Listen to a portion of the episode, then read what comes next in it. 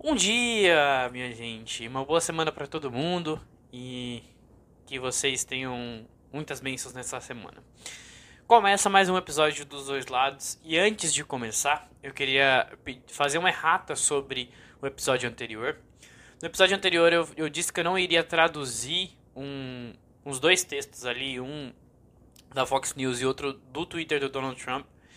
E eu acabei errando porque em vez de, de falar o que, que ele realmente quis falar, eu comentei sobre o texto. Isso acabou gerando um pouquinho de dúvida em vocês, então queria pedir desculpa sobre isso. Mas vamos lá. Hoje o tema é o veto de Bolsonaro e a manutenção do veto, né? E o legislativo. É, a Câmara dos Deputados manteve nessa quinta-feira, 20 de agosto, o veto do presidente Jair Bolsonaro à concessão, até 2021, de reajustes salariais a servidores públicos que estão na linha de frente no combate à pandemia. No dia 28 de maio desse ano, o presidente sancionou a MP de socorro financeiro a estados e municípios de 60 bilhões, mas com quatro vetos. Um deles, uma abertura de exceção para que servidores de saúde e segurança pública pudessem ter os salários reajustados no ano de 2021. Segundo o governo, quase dois terços do impacto esperado para a restrição de crescimento de despesas com o pessoal seria evitada. Na quarta, dia 19 de agosto, o Senado tinha votado para a derrubada do veto. Para que o trecho voltasse a valer, o veto, deveria ser votado na Câmara dos Deputados. E a espera não foi grande, já que na quinta o trecho foi votado e mantido pelos congressistas. Com a manutenção desse veto, fica proibido até o fim do ano que vem dar aumento salarial para qualquer categoria de serviço público em qualquer estado e município da federação. O placar foi de 30, 316 votos para o sim, pela manutenção do veto, e 165 votos para não, para manutenção do veto. Para não manutenção do veto. E duas abstenções.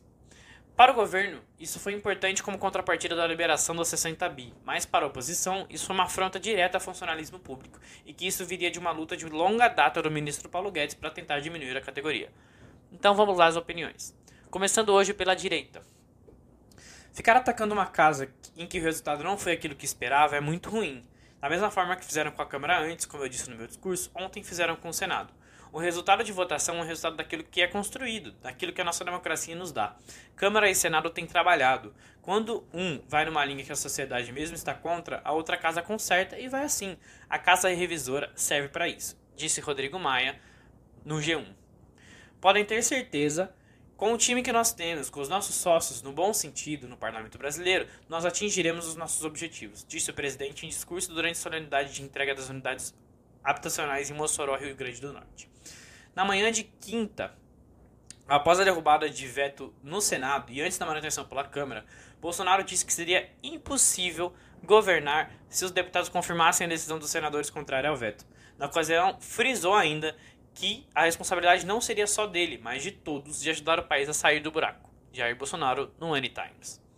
O deputado Bibo Nunes, do PSL do Rio Grande do Sul, viu a participação de Maia como importante, mas acredita que a experiência do novo líder do governo na casa, Ricardo Barros, do PP do Paraná, foi fundamental para conseguir reverter o veto o que provaria, na visão do parlamentar, que o presidente da República está fortalecendo sua base entre os deputados, tanto que conseguiu revetar a votação no Senado com 316 votos e demonstrou força, e a tendência é aumentar essa base. A articulação foi do líder do governo e de Maia, frisou. Bolsonaro aliou-se ao Centrão pouco mais de um ano e meio depois de insistir na opção de não compor uma base parlamentar que atuasse em coalizão com o governo. Com a vitória de quinta-feira na Câmara, o bloco parlamentar que já ocupa um amplo espaço na máquina federal pode aumentar o valor da fatura. Correio Brasiliense. Segundo Guedes, há risco de uma perda de até 120 bilhões de reais. É um desastre. É preocupante porque o Senado é a Casa da República. É onde os representantes têm que defender a República. É um péssimo sinal. O ministro afirmou que seria irresponsabilidade se Bolsonaro não tivesse vetado. Foi um veto importante que o presidente fez, justamente em um momento decisivo, justamente esse gasto extraordinário que tivemos esse ano para preservar vidas, preservar empregos e isso correr o risco de se transformar em um aumento de salário. Seria um sinal de irresponsabilidade e o presidente justamente vetou, declarou Paulo Guedes no G1. Um disclaimer aqui é que o Senado convocou o Paulo Guedes para justificar as declarações que ele fez, colocando como um crime o que o Senado fez em, em tirar o veto do presidente. Agora vamos para a esquerda.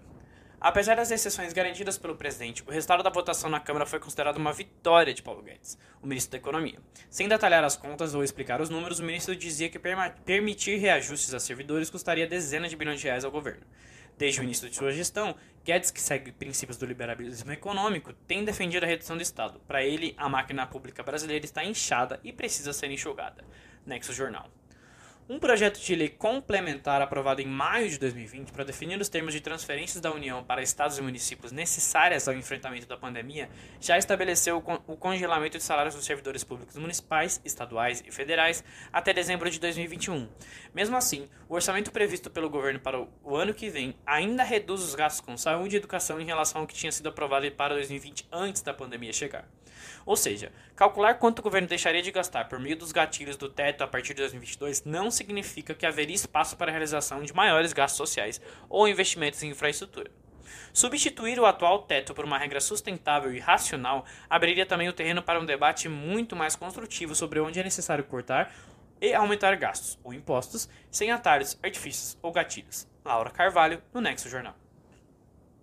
A questão é que a grande imprensa no Brasil criminaliza os servidores públicos de forma completamente desonesta. Ela faz comparações e cria mitos em relação aos servidores públicos completamente equivocados afirma Wallace Moreira. Em entrevista ao Glauco Faria, no jornal Brasil Atual, o professor lembra que é, que é com o teto do INSS, como qualquer outro trabalhador, que o funcionário público se aposenta. As exceções, como o super salário do judiciário, não costumam ser afetadas por essas reformas, entre aspas. O ministro da Economia, Paulo Guedes, alegou que reajuste salarial aos profissionais seria um crime contra o país, conforme mostrou a Rede Brasil Atual. A reação só não foi a mesma quando Bolsonaro concedeu em junho reajuste de até 73% de bonificação salarial aos militares de alta patente. Em cinco anos, a medida custará 26,5 bilhões de reais aos, cofre, aos cofres públicos. Rede Brasil atual. Bolsonaro apunhalou os servidores públicos que estão na linha de frente do enfrentamento à pandemia. De denunciou o líder do, a líder do PCB na Câmara, deputada Perpétua Almeida do Acre, após a proclamação do resultado. Foram 316 votos a favor da manutenção do veto e 165 contrários, com duas abstenções. A parlamentar também criticou a pressão que o governo fez para adiar a sessão de ontem na Câmara, que deveria ter ocorrido logo após a, a votação dos vetos pelos senadores, para dar tempo aos apoiadores do, do Planalto se organizarem e arrebanhar apoio à manutenção do veto. Para evitar com que a Câmara também rejeitasse o veto, o governo jogou duro para derrubar a sessão. O vermelho, o vermelho.org. Opinião do editor. Uh, eu acho que dessa vez a minha opinião vai ser bastante impopular. Mas eu acho que a manutenção do veto foi feita corretamente pelo Congresso. Você pode até argumentar que o dinheiro poderia vir de outros lugares, mas acho que existem diversas contradições sobre isso. Primeiro que o funcionário público ele tem uma estabilidade obrigatória dentro do seu modelo de contratação, enquanto milhões de pessoas ficaram desempregadas durante a pandemia. E não seria justo dar um reajuste nesse cenário. Eu entendo que essas pessoas são super importantes para o combate à pandemia, mas a gente está pensando que a gente tem um, um, número finito de dinheiro dentro do governo e que o, o mesmo com o reajuste, essa seria minha segunda, é, o meu segundo comentário, mesmo com o reajuste, é, mesmo com o veto ao reajuste, o rombo do orçamento ainda vai ser grande. Então todas as outras soluções que vocês estão pensando, elas ainda podem ser válidas. Então já me falaram sobre é, impostos mais altos para algumas categorias da elite, para tirar os benefícios do grande escalão do funcionalismo público, inclusive dos militares. Ah, então, assim, a gente viu aqui até que no, no, no, momento em que os militares tiveram algum reajuste, o momento, o, o, o, a opinião do governo não foi a mesma que a gente teve durante esse momento de reajuste dos funcionários públicos que estão no front da, da do combate à pandemia. E é óbvio que alguns setores da, da, esfera pública não recebem o que deveria e alguns setores que são a, o elitismo ali dentro do funcionalismo público recebem mais do que deveria, mais muito mais do que a mesma função recebe dentro do setor privado. Mas hoje o que a gente deve, consegue e deveria lutar é para evitar que pessoas realmente cheguem na miséria, que passem fome durante a pandemia.